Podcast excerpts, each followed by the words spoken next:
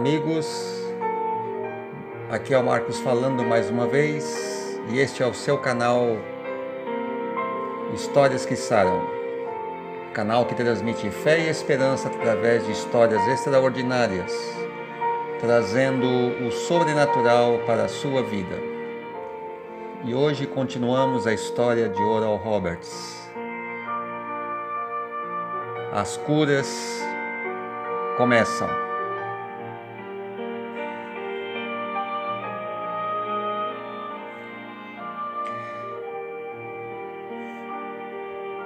Após dois meses, aquele período da sua recuperação, Oral foi capaz de fazer uma pregação curta em uma reunião de avivamento. Quando seus pais o levaram para fazer um exame pulmonar de acompanhamento, seu médico encontrou seus pulmões absolutamente perfeitos.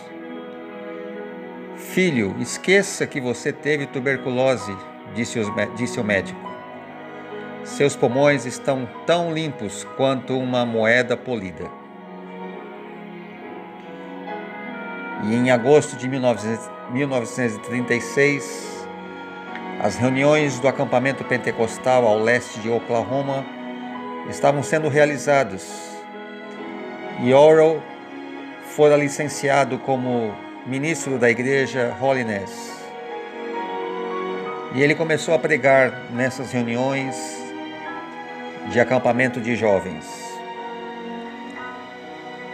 Mas Roberts era um homem que se recorda daquele dia que transformou sua vida. Ele diz: Eu era um homem lutando com o Todo-Poderoso. Senti minha alma ser derramada diante dele como água. O tempo se esgotou e perdi de vista onde eu estava e quem eu era. Deus finalmente falou com Oral. Ele lhe disse para sair do escritório e dirigir seu carro pelo quarteirão. Enquanto dirigia, Oral ouviu o Senhor dizer: A partir deste momento você curará os enfermos e expulsará os demônios pelo meu poder. Percebendo a presença de Deus, Oral correu para casa, abraçou Evelyn e disse: o Senhor acabou de falar comigo. Daquele momento em diante, Oral Roberts foi um homem com um chamado pessoal de Deus que a homem algum seria capaz de deter.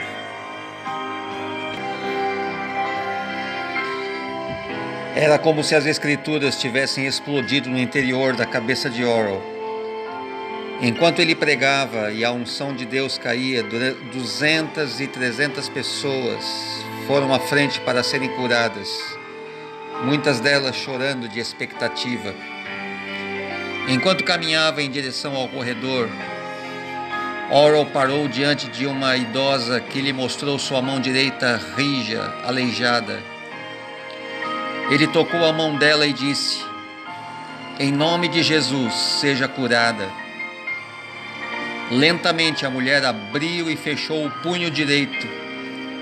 Percebeu que ele estava livre e gritou de alegria: Estou curada! Estou curada! Estou curada!